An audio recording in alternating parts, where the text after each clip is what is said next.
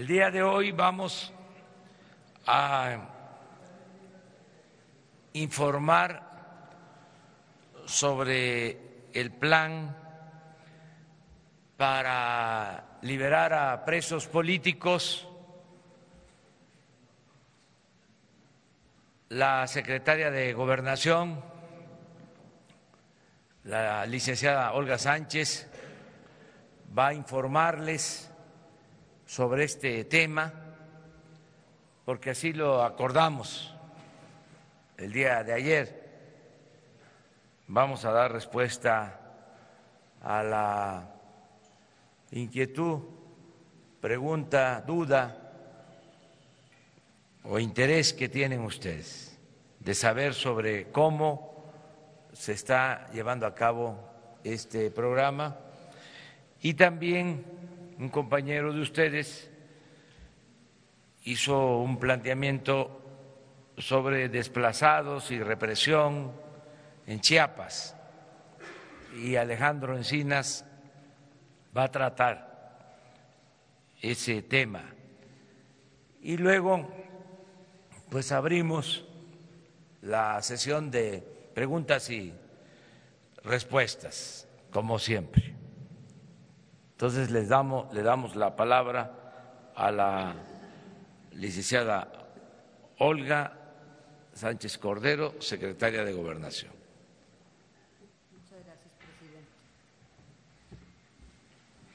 para informarles de que en la estructura de la Secretaría de Gobernación se creó una unidad especial para el fortalecimiento de los sistemas de justicia en nuestro país.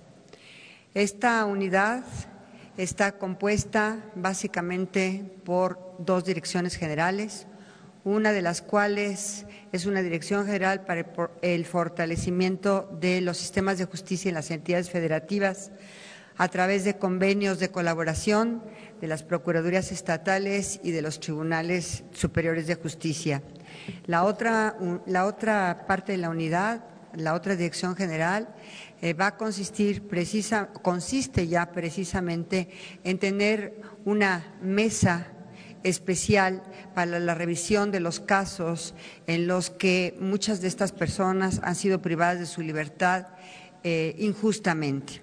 Tenemos ya liberados 16 personas hasta ahorita. En el mes de diciembre hemos estado revisando los 368 casos que tenemos en la mesa y hasta ahorita hemos eh, liberado 16 eh, personas. Estas personas, eh, muchos de ellos, muchos de ellos inclusive, no han tenido ni siquiera una sentencia después de muchísimos años de estar privados de su libertad y no han tenido sentencias ni condenatoria ni absolutoria.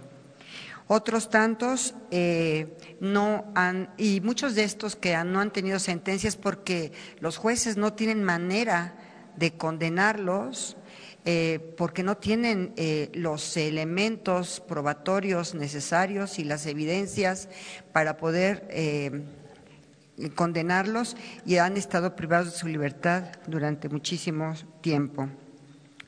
Quiero compartirles que estamos haciendo esta revisión de los 368 casos, pero que ya está, no quiero decir los nombres de estas personas en libertad por privacidad de sus datos personales, pero eh, estas 368 casos los estamos revisando muy puntualmente. Esta mesa eh, está compuesta tanto por personal de los eh, reclusorios, como por eh, representantes de la Procuraduría General de la República, como por los abogados defensores, por organizaciones sociales y sobre todo por gente sumamente calificada para revisar expedientes eh, penales. Pero en todos estos casos lo que hemos encontrado son rezagos importantes en la impartición de justicia y la privación prácticamente ilegal de la libertad de muchos de estos que están en este momento en las eh, prisiones del país. Eh, yo sí quisiera decirles que esta mesa y esta estructura de la Secretaría de Gobernación va a ser permanente Cuando menos eh, en esta administración pensamos que esta situación y esta creación de esta estructura será permanente. Si algo que ha tenido la población eh, en todo este tiempo ha sido una falta de respuesta del sistema de justicia, tanto a nivel local como a nivel federal. Y lo que queremos es precisamente que todas estas personas tengan ya una respuesta por parte del Estado en relación a cada uno de estos casos. Queremos hacerlo eh, con mucha celeridad y a la brevedad posible, sin embargo, esto lleva tiempo, hasta ahorita hemos recibido estos 368 casos, pero creo que vamos a buen ritmo porque en este mes de diciembre se liberaron 16 personas. Entonces, creo que hemos estado haciendo el trabajo y hemos estado, por instrucciones del señor presidente de la República, revisando casos de estas personas que han sido privadas de su libertad prácticamente injustamente o que han tenido, no han tenido sentencias durante muchísimos años y han sido eh, están en, prisión y no han tenido siquiera una respuesta por parte de los tribunales en relación a las sentencias condenatorias o absolutorias en su caso. Este, no sé si hay alguna pregunta. Sí, por favor.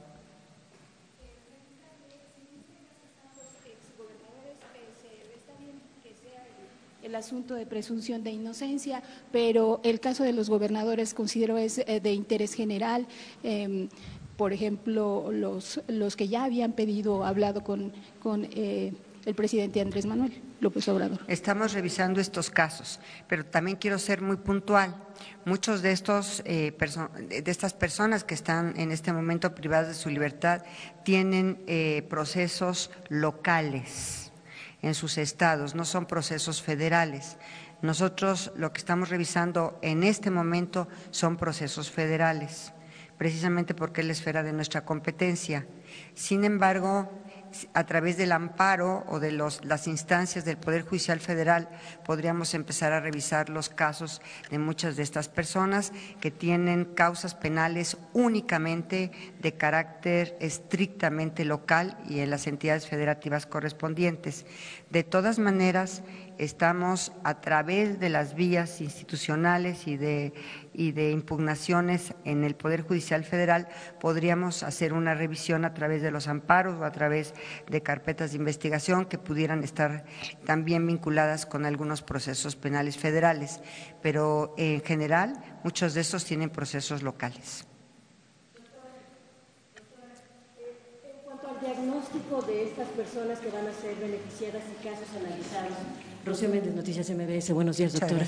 Eh, tenemos entendido que prácticamente el 60% son personas que cayeron en esta desventaja y fueron privadas, como usted nos advierte, posiblemente ilegalmente de su libertad por estar en la defensa de la tierra o en este tipo de circunstancias. ¿Podría aclararlos? Porque también tenemos entendido que hay muchos jóvenes que por su protesta política, entiéndase normalistas o estudiantes universitarios, también están en prisión. Denos detalles, por favor. Es correcto. Inclusive tenemos ambientalistas que están privados de su libertad por haberse opuesto a las prácticas del fracking estrictamente, por ejemplo, en la zona norte de Puebla, se opusieron al fracking y entonces fueron privadas de su libertad por oponerse al fracking, por ejemplo, y son ambientalistas que en este momento también están privadas de su libertad. Hay muchísima gente humilde que no tuvo ni siquiera derecho a un defensor público.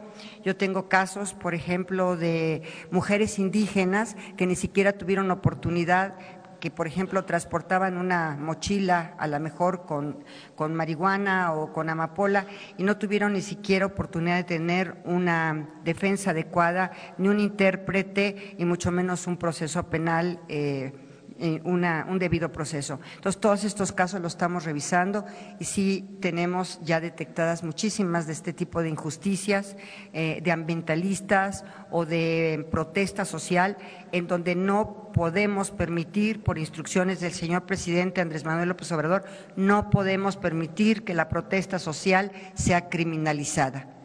Y en este caso también vamos nosotros a revisar todos estos expedientes que tenemos aquellas que cayeron en situación de, interrupción del embarazo, ¿esto está contemplado?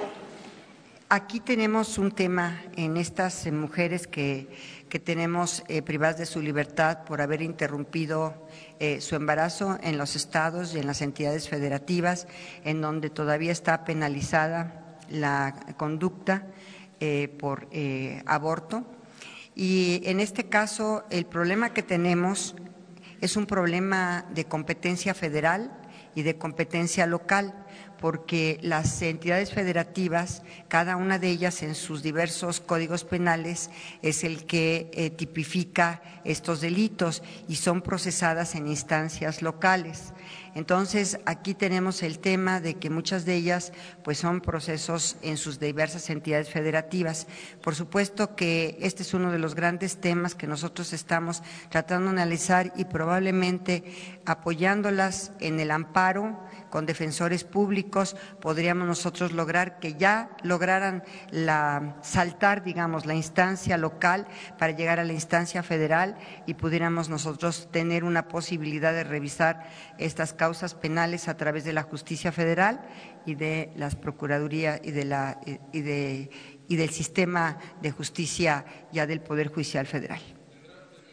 De este 368 casos, ¿a cuántos corresponden a mujeres? Tengo la lista, eh, aquí está, pero eh, de verdad, por razones de privacidad eh, y datos personales de todas estas personas que han solicitado estar dentro de la mesa de análisis y seguiremos, seguiremos todo el sexenio revisando los casos y vamos a ir revisando caso por caso. Cuántos casos, no que nos digan los nombres, pero sí cuántos casos hay. Tenemos 368 casos ahorita en revisión. ¿Cuáles, cuántos son? ¿De cuántas mujeres? Pues está aquí la lista, no, no he contado cuántas son mujeres y cuántos son hombres, pero aquí están. ¿Perdón? Eh, ¿La lista de los...? La distinción, con mucho gusto, cuántas mujeres y cuántos hombres, con mucho gusto, nada más es cuestión. también por tipo de delito? Sí, muchos de ellos están eh, en privados de su libertad, precisamente por esta oposición al fracking. Ahí en este caso tenemos que tener desistimientos de la parte agraviada, que es la Comisión Federal de Electricidad, por ejemplo. Entonces, en, entonces cada caso es particular y cada caso es diferente. No podríamos generalizar ahorita porque uno está por fracking, otro está por motín, otro está por atentados contra las vías de comunicación, otros, bueno, hasta les han, a muchos de ellos, les han hecho montajes de secuestros o de extorsiones y muchos de ellos ni siquiera hay elementos probatorios suficientes como para que continúen privados de su libertad de que van avanzando rápido, adelante, señor que van avanzando rápido en la Pues 16 casos. ¿Tendrá usted un comparativo de cuántos se liberaron en el gobierno anterior o, o cómo se Yo creo que en el gobierno anterior no había este tipo de instalación de una mesa como la que, por instrucciones del presidente Andrés Manuel López Obrador, hemos instalado en la Secretaría de Gobernación. Ha sido una insistencia constante del señor presidente de que todos estos casos se revisen porque muchos de ellos son, no hay delito de presos políticos, pero por manifestaciones en contra del sistema o por incluso ambientalistas están privados de su libertad. Sí, eh, ministra, nada más preguntarle en este caso, eh, a raíz de las reformas estructurales que se aprobaron, eh, son muchos de estos presos políticos y preguntarle de los 16 que se liberaron sin que nos dé sus nombres, eh, preguntarle cuántos están relacionados con el tema de la reforma educativa. Algunos de ellos, no todos, pero sí algunos. Algunos de ellos.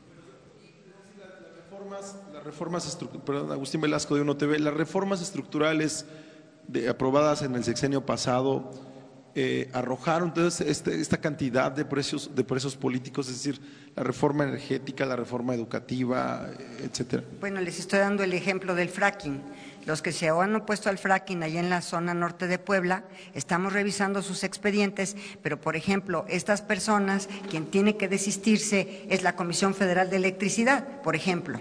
Entonces, hay, hay denuncias de ciertas, de ciertas instituciones públicas o de, o de secretarías de Estado o de órganos eh, autónomos o en este caso, por ejemplo, de la propia comisión, en donde tenemos que tener el desistimiento de, estas instancias de gobierno y lo vamos a estar haciendo constantemente. En, el Senado han presentado, Ricardo García, Revolución 3.0, en el Senado han presentado una iniciativa ciudadana para ley de amnistía. Esto quiere decir que el, proceso por el cual están siendo liberados estos 16 presos no tiene que ver con una amnistía, se están haciendo casos particulares y si pudiera decirnos aproximadamente en cuánto tiempo quedarán resueltos los casos restantes. La, ley de amnistía, que también es una, eh, digamos, una instrucción del señor presidente, tenemos que tener detectados los universos de personas a las cuales van a ir dirigidas. Eh, nos ha instruido de que hagamos un universo de personas, por ejemplo, de jóvenes que tenían eh, por pobreza, eran estaban eh, en, las, en los campos de, eh, contratados en campos de marihuana o de amapola, eh, jóvenes que tenían en de posesión de droga más del gramaje permitido por la ley. Y todos estos jóvenes, desde luego que también están privados de su libertad, pues como diría en mi época, hace muchísimos años, prácticamente son jóvenes así decía mi madre, ¿eh? marihuanos, ¿no? Que tenían más posesión de droga y que ahorita están privados de su libertad. Entonces el presidente de la República nos ha instruido porque una ley de amnistía esta eh, pasa por el Congreso, por supuesto por el Congreso Federal y tiene que tener un universo de personas determinadas. Lo que estamos haciendo es revisar caso por caso en, esta mesa de reconciliación y justicia así la hemos llamado, en la Secretaría de Gobernación y en este momento no es una ley, sino es la revisión eh, particular de los casos. Pero cuando tengamos el universo de personas a los cuales puede ir dirigida una ley de amnistía, eh, le vamos a presentar al señor presidente de la República nuestra propuesta.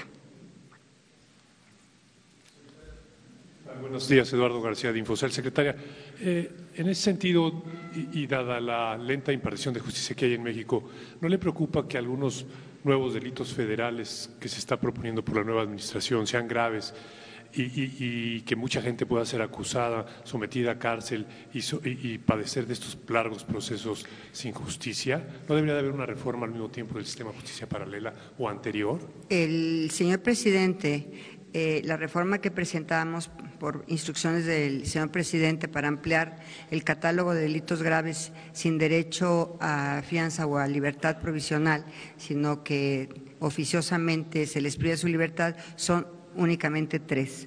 Son hechos de corrupción, por una parte, por otra parte son delitos electorales y desde luego el robo de combustible, por considerar que estos tres delitos eh, han afectado gravemente a la sociedad y por eso es que el señor presidente ha propuesto la ampliación del catálogo de delitos graves para que enfrenten su proceso en prisión y no en libertad. Sí, Ernesto Ledesma de Rompeviento TV. En lo que toca a ministra, secretaria de Gobernación, perdón, en lo que toca a los presos políticos locales, que es una gran mayoría en lo que toca a presos políticos de rango federal, están teniendo algún tipo de colaboración por parte de algunos gobernadores, porque el transferirlo a proceso federal mediante el amparo puede alargar muchísimo la condición de los presos. ¿Hay algunos gobernadores que están colaborando? A través de la otra Dirección General de Fortalecimiento al Sistema de Justicia, vamos a hacer convenios con los gobernadores, todavía no, ese, ese es un tema que está pendiente, pero ya está instalada la Dirección General para el fortalecimiento del sistema de justicia en México. No es revivir el CETEC, como ustedes saben, sino ya es una acción más conjunta y coordinada con los gobernadores para fortalecer tanto el sistema de procuración de justicia como el sistema de impartición. En procuración de justicia tenemos un rezago enorme y tenemos también un problema de que no se investigan adecuadamente los hechos ilícitos que se cometen en las entidades federativas, sobre todo en algunas entidades federativas. Entonces, tenemos que, eh, a través de esos convenios de colaboración, apoyar hasta donde obviamente respetando la soberanía de los estados y su autonomía, hasta donde nos permitan poderlos ir fortaleciendo tanto en materia de procuración como en materia de impartición. Pero la respuesta es que en muchos de estos casos no han tenido una respuesta de este sistema de justicia rápida y eficiente. A ver, yo creo que ya hasta ahorita este, dejo esto y voy a, darle la palabra al subsecretario eh, de Alejandro Encinas. Sí quisiera decirles que les va a platicar sobre un tema que es verdaderamente un tema muy delicado en nuestro país, pero que nunca se había visibilizado en nuestro país, que es el tema de los desplazados. Este tema nunca existió y ahorita vamos a platicar sobre él. Muchas gracias. Con su autorización, señor presidente. Bueno, como lo planteó ayer Ernesto de Ledesma de Rompevientos TV, efectivamente el pasado 18 de diciembre hizo el planteamiento aquí en la conferencia de prensa respecto a la muy difícil situación que se está viviendo en los altos de Chiapas, particularmente en la zona Chenaló y Aldama. Eh, desde ese mismo día, por instrucciones del señor presidente de la República, establecimos contacto directo con el periodista Ernesto Ledesma y ese mismo día, por la tarde, se instaló la mesa de seguimiento a los problemas de desplazamiento forzado que se deriva de la ley que existe en el Estado de Chiapas, una ley de desplazamiento forzado que obliga al gobierno del Estado a establecer una mesa para la atención de este tipo de problemas. Toda vez se trata de un asunto estrictamente local. Desde días anteriores, pero particularmente a partir de esta denuncia, hemos mantenido una relación estrecha con el Gobierno del Estado. El propio 19 de diciembre me reuní con el secretario de Gobierno del Estado, donde establecimos un mecanismo de seguimiento y atención a este problema.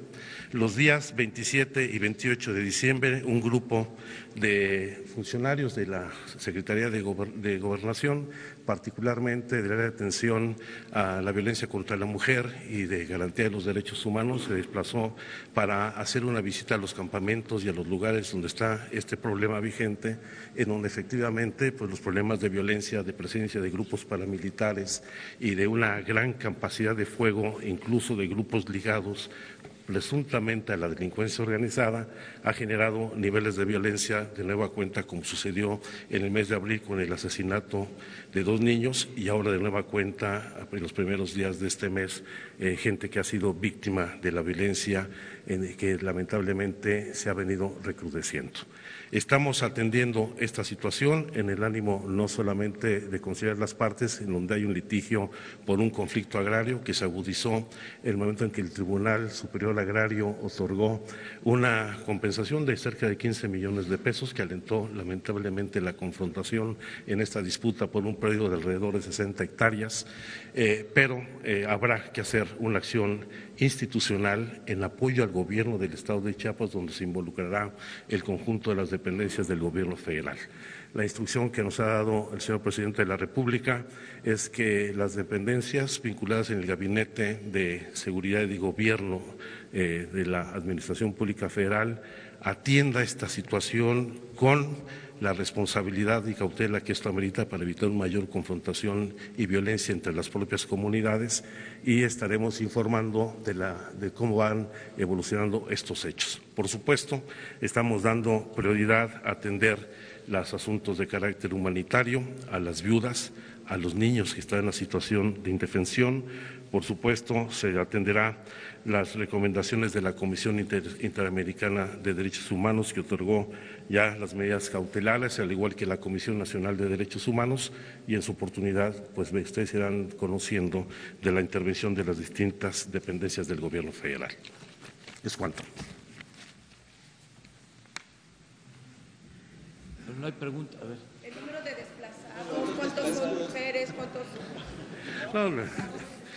Eh, no, no eh, eh, los están desplazados prácticamente en la zona. Hay que recordar que es una zona este, donde hay un conflicto social muy intenso. Por supuesto, tenemos antecedentes lamentables como el caso de Acteal. Hay influencia en esta zona con los caracoles zapatistas. Esto tiene que irse manejando con mucha cautela y detenimiento.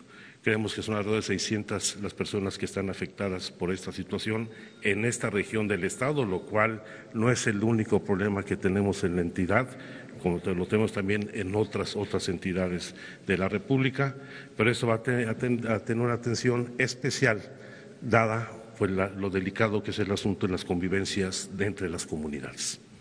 Por favor. Sí, ah, con respecto de eh, las pérdidas de las cosechas de Café y otros, de prácticamente todo el municipio de Aldama, de los 12 poblados que compone esa comunidad, ¿qué se está, ¿va a haber alguna indemnización para todas estas familias por parte del gobierno federal, por parte del gobierno estatal, en lo que toca al involucramiento de la policía estatal, del gobierno de Rutilio Escandón, que está, tiene una base de operaciones mixtas en Santa Marta, que es de donde provienen los disparos? ¿Qué se está haciendo si es la propia policía estatal quien está vinculada y que sea, ya hay testimonios audiovisuales que así lo certifican? Y en lo que toca a los desplazados, en el caso de Chalchihuitán, el Centro de Hechos Humanos Fray Bartolomé de las Casas ha solicitado medidas cautelares para ellos. Sin embargo, el síndico de Chalchihuitán mandó a destruir los campamentos de los desplazados. ¿Y qué va a hacer el gobierno eh, de, Andrés Manuel López Obrador en lo que toca a la condición en la que están viviendo ahorita los desplazados, que son condiciones verdaderamente infrahumanas? En el primer caso, por supuesto que habrá la reparación de indemnizaciones por la pérdida de las cosechas. Esto será en coordinación en el Gobierno federal y el Gobierno del Estado. Sobre el caso de la Policía Estatal establecida en la comunidad de Santa Marta, efectivamente se está haciendo la investigación para detentar las responsabilidades y en su oportunidad será a través de la coordinación de seguridad pública de esta región en el Estado, como será la intervención por parte de las fuerzas de seguridad del Gobierno federal. En tercer lugar, por supuesto que habrá que eh, seguir el diálogo con el regidor de Chalchihuitán, que indudablemente es uno de los puntos de mayor tensión que tenemos en, la región. Es ahí donde está radicado el problema por esta disputa del fondo de 15 millones de pesos que otorgó el Tribunal Superior Agrario. Y eh, en el último caso, eh, la instrucción del presidente de la República es dar toda la asistencia y apoyo humanitario para mitigar las situaciones de precariedad en las que se encuentran las víctimas. Hoy viene el secretario de Gobierno, vamos a, este, hacer el seguimiento con él y esperamos que hoy concretemos muchas de estas medidas. Muy bien, pues se cumplió con este propósito de informarles. Eh, el objetivo principal es que no haya presos políticos, que ningún ciudadano sea víctima de represalias por su manera de pensar, por su postura política, que no se utilice ninguna institución del Estado para afectar a los ciudadanos de manera injusta, que no se fabriquen delitos a opositores, adversarios, como sucedía. No estoy inventando nada. Queremos que la cuarta transformación signifique también justicia, que no se acuse a opositores, a dirigentes sociales, ambientalistas, hasta de lavado de dinero y se les eh, envía a las cárceles. Eso se terminó. Nunca más una represalia. Y estamos reparando los daños, si podemos usar ese término, reparación de daño, que los inocentes puedan salir de las cárceles, que quienes no tuvieron posibilidades de contar con defensa de abogados, porque las oficialías públicas no hicieron su labor, o quienes eh, están sin sentencia desde hace años, que se revisen todos estos casos, desde indígenas, mujeres, ambientalistas, maestros, dirigentes sociales y políticos. Vamos a revisar todo. Está abierta esa posibilidad a cargo de la licenciada Olga Sánchez Cordero, secretaria de Gobernación. Eh, como ella lo mencionó, no podemos dar a conocer nombres, pero sí eh, los que se han mencionado han solicitado los más eh, famosos, conocidos casos, se están tratando. Han acudido a nosotros y eh, los estamos atendiendo. Esa es la actitud que se está tomando en este caso. Eh, les doy una buena noticia, cambiando de tema.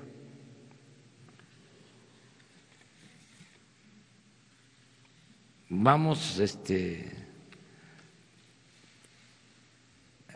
logrando el propósito de que no se roben los combustibles.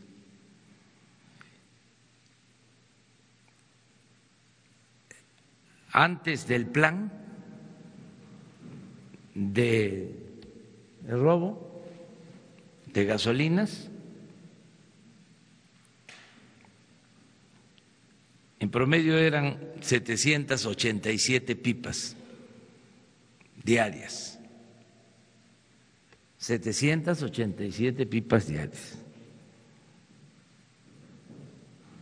Con el plan se ha bajado a 177 pipas diarias.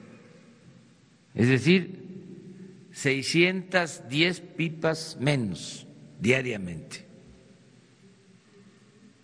610 pipas menos diariamente. En total se han robado, desde que iniciamos el plan,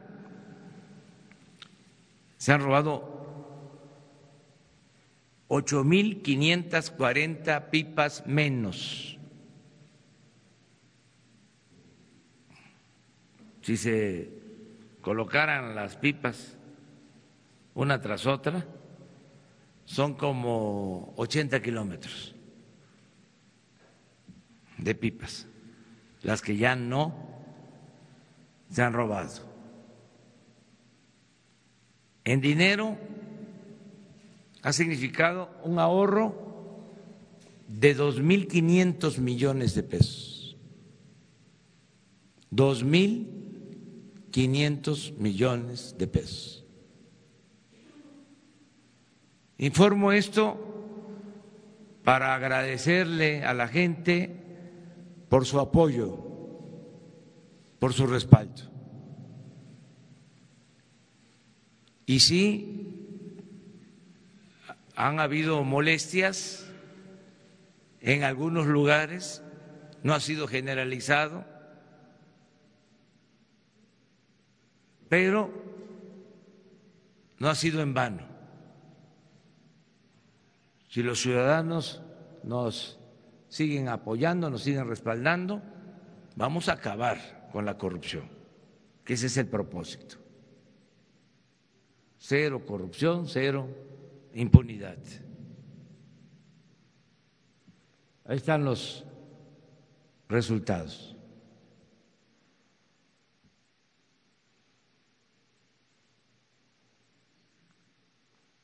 Vamos a estarles informando periódicamente. Todavía no es para cantar victoria, para echar las campanas al vuelo, porque es desenraizar, arrancar de raíz un sistema corrupto, desarrollado al amparo del poder público. Una vergüenza. Y hay otros casos, pero nos vamos por parte. Vamos a ir poco a poco.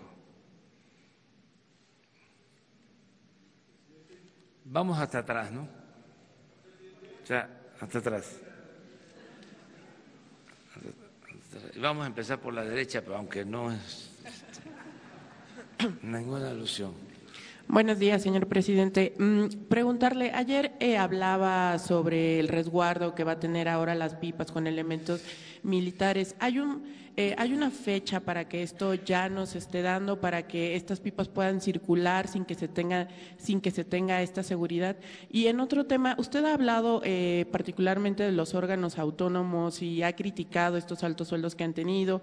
En el INE ya vemos una reestructuración en los, eh, en los próximos meses, en las próximas semanas, que ya va a cambiar.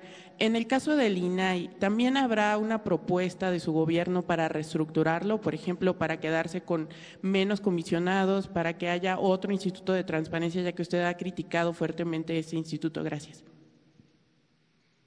Bueno, este, el plan continúa, eh, nos están ayudando eh, servidores públicos de 10 eh, secretarías y de manera muy destacada nos está ayudando eh, la Marina y el Ejército. Ayer, por ejemplo, eh, en Salamanca, en la refinería, se encontró una instalación clandestina de los tanques de gasolina hacia un depósito fuera de la refinería, con una manguera de tres kilómetros. Esto fue ya descubierto por el ejército y así nos están ayudando todos los días y en el caso de la transportación lo mismo, eh, se está buscando, yo se, lo, se los comentaba ayer, que podamos eh, transportar combustible también con pipas, se hace con pipas, pero utilizarlas más y estar viendo qué es lo más conveniente, o sea, graduando, sin eh, afectar el abasto entonces estamos en eso, este, constantemente. Les decía también, y eso debe quedar eh, pues muy claro, hay suficiente combustible en el país. Tenemos mm, gasolinas eh, en el país. No es un problema de abasto nacional, es un sistema, es una eh, situación especial de distribución que estamos normando para evitar el robo. también eh, sobre los precios de las gasolinas, decirles que no está variando el precio, que al contrario, en algunos casos está bajando el precio de los combustibles, poco. Esto se debe básicamente a que está bajando el precio de la gasolina en el mercado internacional. básicamente. Entonces, eh, cuando decidimos sobre este plan, lo hicimos también pensando en que hay ahora una circunstancia favorable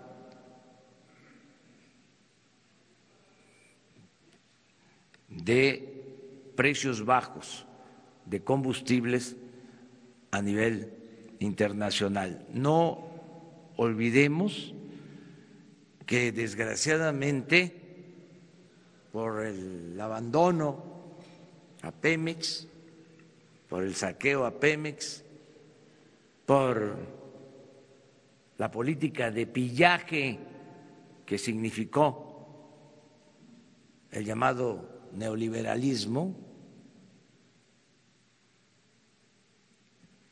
estamos comprando los combustibles en el extranjero. Se compran 600 mil barriles diarios de combustibles, de gasolinas en particular, de 800 mil, 800 mil barriles que consumimos diariamente, se compran 600 mil. Entonces ahora, por fortuna, por suerte, ese combustible que se está comprando se adquiere a precio bajo. Además se está comprando ya mejor el combustible. Un día vamos a hablar ampliamente sobre este tema. Entonces, esto nos permite tener abasto y al mismo tiempo mantener los precios.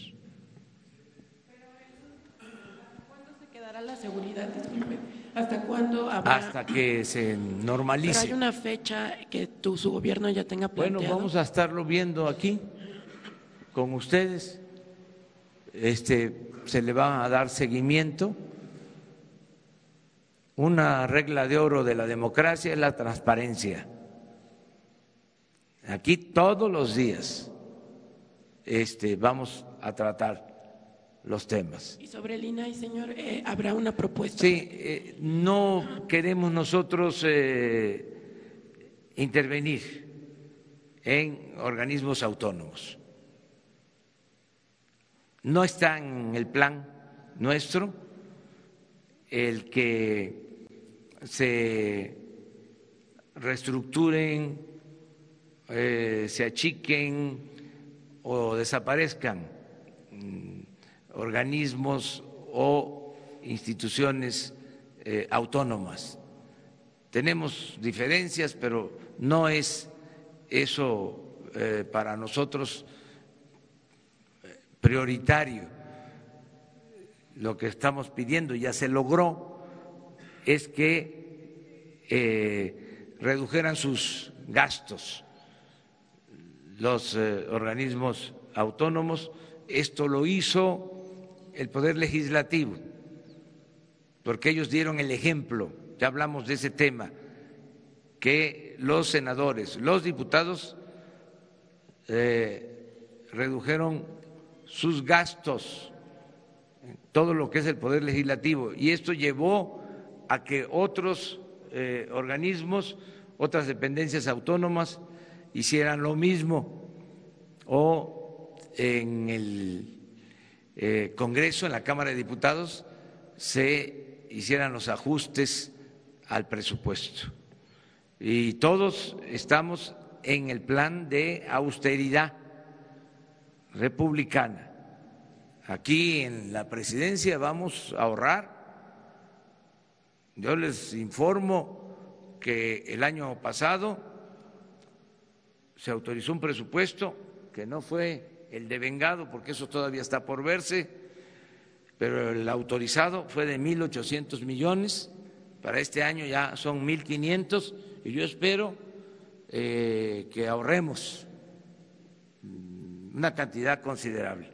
Y no tengo la menor duda porque ya no hay eh, pues todo el aparato que había.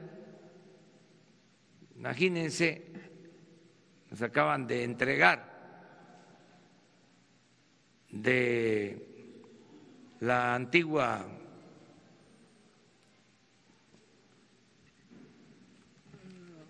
institución del Estado Mayor Presidencial 280 vehículos.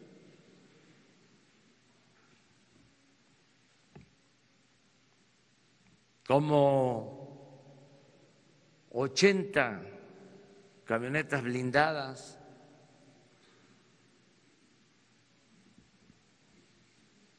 me decían que la mayoría de color negro, que era pues eh, todo el aparato, toda la comitiva. Yo ahora pues me traslado a un vehículo. Entonces vamos a ver qué hacemos con las 280 camionetas. Este, las blindadas pues a las áreas de seguridad, la defensa, a la Marina, a Seguridad Pública, pero imagínense el ahorro nada más en combustible y las vamos a distribuir porque este, se deben de usar, pero algunas a lo mejor este, se van a entregar para otros propósitos Estamos viendo todo eso. 280. Y este, de todo tipo. Entonces, ¿cómo no vamos a ahorrar? Ah, además se tenía un contrato de arrendamiento de vehículos. Entonces, nos va a alcanzar el presupuesto. Por eso celebro que los organismos autónomos eh, hayan aplicado el plan de austeridad. Quedamos los de atrás, pero Gracias, presidente. Buen día, buen día, secretaria, subsecretario eh, Alejandro Lelo de la Red Diario Basta, Grupo Cantón. Presidente, vemos eh, que coincide la baja en el robo de combustible con el cierre de los ductos. es como un poco, en la casa tengo una fuga y cierro la llave de paso, pero bueno, ya no tengo agua, tengo que acarrearla para utilizarla. Eh, ¿En qué momento van a abrir esa llave y qué están haciendo para que cuando la abran no se repita este robo de combustible y se vuelva a disparar. Y la segunda pregunta, muy concreta también, hay otras, y ahora que está de moda el guachicoleo, si me permite llamarle también otra forma de guachicoleo, que el ciudadano llega a la gasolinera y le venden litros de 800, de 900 mililitros, y son miles. Hay un caso histórico en el sexenio de Fox, una subsecretaria de, eh, del consumidor fue destituida y se le señaló de chantajear extorsionar gasolineras para campañas panistas. Ahí está la historia por ahí del 2004, 2005. Eso quiere decir que sí tiene dientes la Procuraduría del Consumidor para combatir. ¿Qué, está haciendo? ¿Qué va a hacer su gobierno para combatir también este guachicoleo contra el ciudadano? Sí, vamos a, a, este, a estar eh, actuando. Es un equipo multidisciplinario intersecretarial el que atiende esto. No solo es Pemex, está la Secretaría de Economía, eh, está participando la Secretaría de Gobernación y otras secretarías. Y les también eh, nos está ayudando la Procuraduría, la Fiscalía General, y nos están ayudando también de Hacienda, de inteligencia financiera. O sea, es un equipo de trabajo y vamos a ir este, avanzando, resolviendo los problemas eh, aguantando, resistiendo. Entonces, eh, estamos en eso y lo ideal es que en las gasolinerías se den litros de a litro, pero que no sean nada más las mantas que cuelgan este, en las gasolinerías como publicidad, sino que en realidad este, no eh, defrauden al consumidor, que no se afecte al consumidor. Todo eso lo vamos a estar este, cuidando y no solo con medidas coercitivas. Yo soy más eh, dado, más inclinado a persuadir, a convencer. Y yo creo que lo vamos a lograr porque estamos viviendo una etapa nueva. Todo esto se daba porque el gobierno daba el mal ejemplo. Si robaban arriba, pues cómo no iban a robar abajo. Y dijimos muchas veces, vamos a limpiar el gobierno de corrupción de arriba para abajo, como se limpian las escaleras, y es lo que estamos haciendo. Entonces, yo espero que tengamos muy buenos resultados. Aquí en la Ciudad de México, por ejemplo, hay eh, una gasolinería, se le puede decir también gasolinera, ¿eh? Las dos cosas están permitidas. Eh, hay una que es ejemplo, la de la Marina. En el eje 3. Porque, entre otras cosas, la gente tiene eh, la percepción y esto obedece a la realidad, de que ahí se da completo eh, el litro. Entonces, en general, todos aportarnos bien, todos aportarnos bien. De todas maneras, vamos a estar este, vigilando y yo estoy seguro de que la competencia tiene que ver también con la calidad, tiene que haber un componente ético en todo lo que hagamos. Les voy a dar eh, un dato que es interesante y ahí me van a ayudar también ustedes y me va a ayudar toda la gente.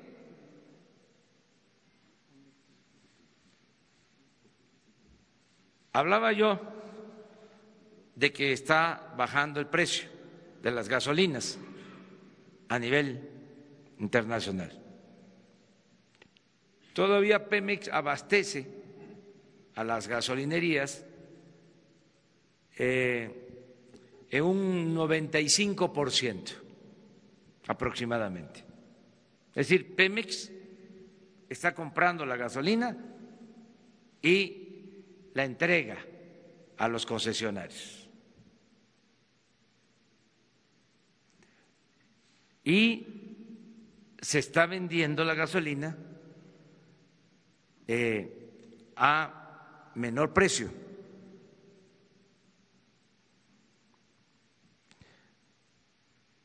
Estamos observando nada más si ese ahorro se transfiere, se traslada al consumidor. Eso depende de la ética también. No vamos nosotros a cambiar el sistema.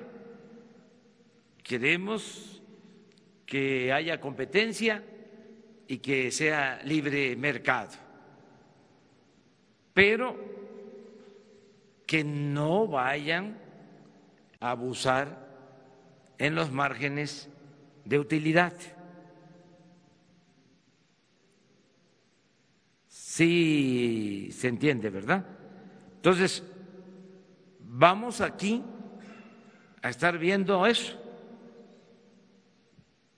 de cuánto eh, se vende de gasolina, a qué precio, cuántos son los márgenes de utilidad y cuál es el comportamiento. O sea, para que haya verdadera competencia. Si hay eh, competencia, se ayuda, se beneficia el consumidor. Entonces, todo esto eh, va a, significar más transparencia en todo sentido y más debate y diálogo. Ayer, por ejemplo, que mencioné que nos costaba más barato trasladar la gasolina por ductos, pues es una cosa eh, obvia. Y que luego los buquetanques y que luego el ferrocarril y que era más cara eh, el traslado de combustibles era más caro el traslado de combustibles por pipas, este, inmediatamente, ¿no? Los analistas adversarios diciendo que, bueno, sí, ya no se usan los ductos, pero ahora sale más caro este, trasladar la gasolina por pipas. Pues sí, pero es muchísimo más caro que se la roben. O sea, de sentido común, que es a veces el menos común de los sentidos, de juicio práctico. Pero eh, es buena la polémica, o sea, este, el que podamos debatir este, para saber cómo van las cosas. Tres más, ya. Presidente, yo, le quiero preguntar por un personaje en este tema del, cuidado de los ductos. El general Eduardo León Trawitz, que fue el encargado durante el sexenio pasado de, de Pemex Seguridad, él había sido jefe de escoltas del expresidente Enrique Peña Nieto desde su época como gobernador del Estado de México y luego ya que pasa al gobierno federal le da el encargo de cuidar los ductos de Pemex. ¿Qué tanta responsabilidad se le ha encontrado a este personaje en eh, este asunto del huachicoleo, tanto arriba como abajo? ¿Ya lo cambiaron de, de, encargo o siguen el encargo todavía de cuidar los ductos de Pemex? Gracias. A ver, que levanten la mano de manera democrática y en honor a la verdad, la verdad que es revolucionaria, la mentira es reaccionaria.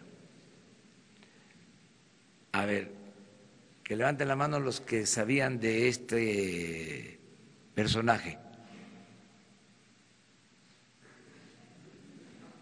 Uno, pues sí existe el general. Pero no se sabía nada. Este, ahora eh, se sabe porque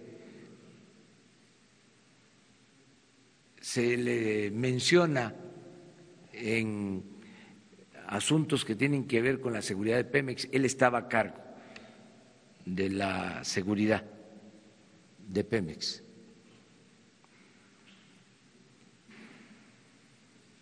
Y lo que se está haciendo ahora, les hablaba de que es un programa integral, es una investigación a fondo, conjunta, de todas las dependencias. Recuerden ustedes que se dijo desde el principio, lo acaba de mencionar la licenciada Olga, de que el robo de combustible se convierte en delito grave. La corrupción y el fraude electoral. O sea, son temas en donde no eh, vamos a dejar de insistir hasta que se castigue a todos los responsables y vamos a estar siempre también llamando a los eh, ciudadanos, sobre todo la verdad, eh, me preocupa mucho el que eh, sean detenidos gentes humildes, pobres, que no sepan que ahora ya el robo de combustible es un delito grave sin derecho a fianza entonces quiero que este, eh, se informen, que todas las familias apoyen, ayuden. Eh, esta semana empiezan eh, ya a dispersarse los recursos para los programas sociales. El que no tenga trabajo va a poder asistir a una dependencia y conseguir trabajo. Vamos a lograr muy pronto el pleno empleo.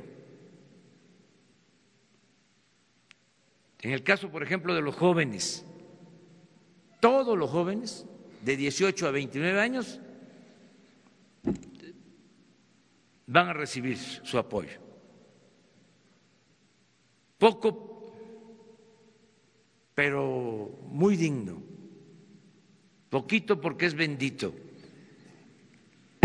tres mil seiscientos pesos, pero que no les falte lo indispensable, para que nadie se vea obligado a eh, tomar el camino de la delincuencia. Entonces, eh, en eso estamos y Ahí les dejo de tarea lo de la este, pregunta del compañero. Muy bien. Está bajo investigación, eso es eh, lógico. El general que estaba a cargo de los ductos está bajo investigación. Está este, eh, en una lista de eh, personas que se investigan con relación a esto, sin este, que haya eh, todavía nada definitivo. Corre porque se está investigando a todos los que tienen que ver o tuvieron que ver con estas actividades. La, Secretaría de Gobernación, ¿en qué etapa de la investigación se encuentran? Nada más, si nos pudiera precisar. En todos los casos este, eh, se está trabajando en lo que tiene que ver con precisamente la investigación. Hasta ahí. Uno ya.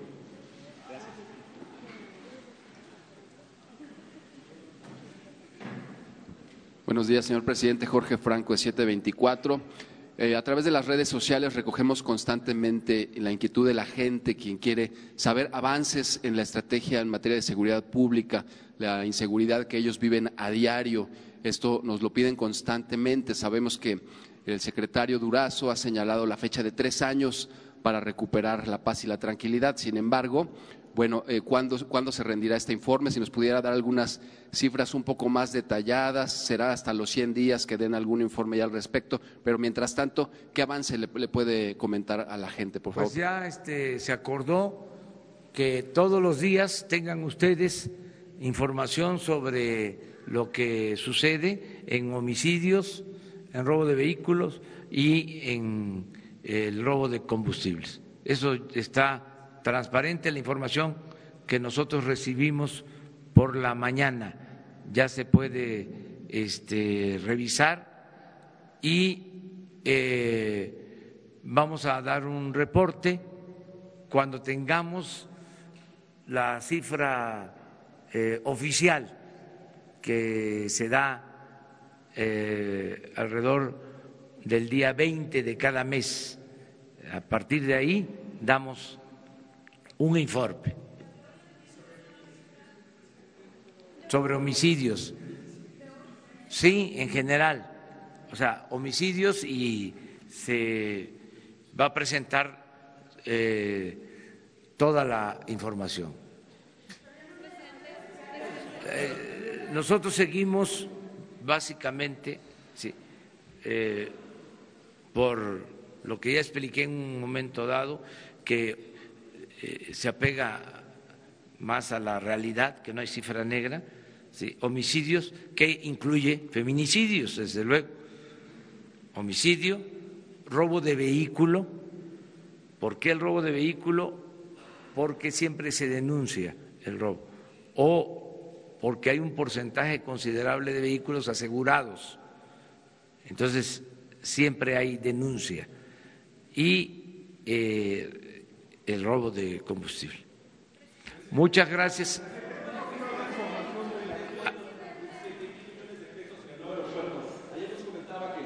nos iba a dar eh, los pormenores, ah, cómo va esta investigación. Van a informar eh, de la Procuraduría, les pedimos eh, toda la información. Les adelanto que no presentó la Policía Federal preventiva ninguna denuncia. O sea, lo queremos manejar con mucho cuidado el caso, porque no tiene fundamento, pero no queremos eh, exhibir a nadie, porque incluso no vemos que haya mala fe en el periódico. Pensamos que fueron sorprendidos. Entonces, se va a informar, se va a hablar con el director del periódico para darle toda la información. Pero no hay este, eh, elementos de prueba sobre la denuncia. Para empezar, la Policía Federal preventiva no presentó, ya lo este, revisaron los responsables ninguna denuncia por corrupción en la construcción del aeropuerto. Los homicidios, presidente. Sobre el... sobre el esquema en los sindicatos que se utilizaron este, para cargar dinero, eh, para materiales. Entonces quiero preguntarle qué se necesita para que ustedes activen una investigación, porque si bien es cierto que la Policía Federal en este caso no tenía las facultades para investigarlo, hay elementos públicos que nos hablan de un esquema de corrupción con nombres claves, con mecanismos. Entonces, ¿qué se necesitaría para que ustedes investiguen este, este caso? No, pues eh, cuando uno sabe de un delito, uno está obligado a denunciarlo y la autoridad tiene que proceder. Pero en este caso no fue así. En este caso, eh, no presentó la Policía Federal Preventiva ninguna denuncia. no quiero decir más, pues. Ahora que lo saben, lo van a investigar. Ya, ¿Mande? ya, ya, conocen los hechos, ¿van a presentar la denuncia en este momento y se podrá activar la investigación? Sí, pero no hay elementos. O sea, no hay pruebas. ¿Saben cuántas denuncias hay en la Procuraduría? Hoy estaban informando. En general, unas eh, fundadas, otras este, sin elementos, 103 mil denuncias. O sea, es mucho el rezago. En este caso eh, fue algo que no corresponde a la realidad. O sea, si no se los diría, Lo que pasa es que no me quiero meter al fondo porque eh, es cuando alguien se equivoca o se comete un error. A veces yo digo, este periódico o la prensa FIFI, porque los veo malintencionados, tendenciosos. Ya ves cómo son que se dan baños de pureza, ¿no? Y son unos reverendos hipócritas. Ahí sí, pero acá no, acá fue que se manejó una información, eso suele pasar, que llega información a las mesas de redacción por distintas causas. Yo estoy seguro que el director del Universal no sabe de esto.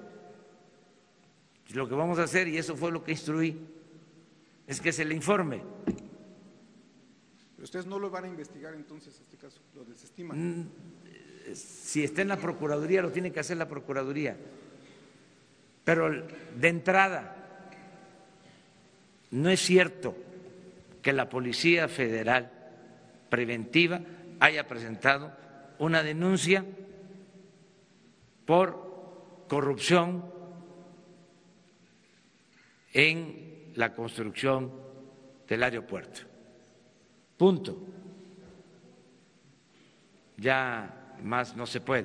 Pero es que todos nos equivocamos, todos, y lo que tenemos que pues, eh, aceptar es el derecho a, a, la réplica y también eh, rectificar, no caer eh, en la autocomplacencia, que ese es otro asunto que tiene la prensa FIFI, que no rectifica y se regodea de la autocomplacencia.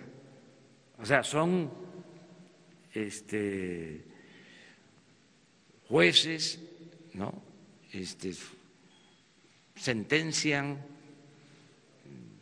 emiten veredictos, juicios sumarios y no son capaces de rectificar. Imagínense lo que hicieron últimamente, que en los días que llevábamos, en un mes, había crecido, se había incrementado el crimen en 60%.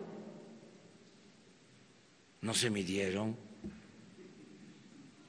Y no fueron capaces de decir, pues este, no es así.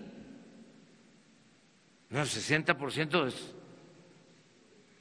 muchísimo de 2.200 eh, homicidios en un mes a 3.500, que es el 60%, si hago bien las cuentas. No, pues estaría yo preocupadísimo, pues no estaría yo tranquilo, pero no fueron capaces de decir, eh, sí, este, ah, bueno, aquí estamos, eh, aquí va, así vamos. Entonces, pero esto no es 60%. Ya nos desviamos del tema. O sea, nos vemos mañana. Muchas gracias.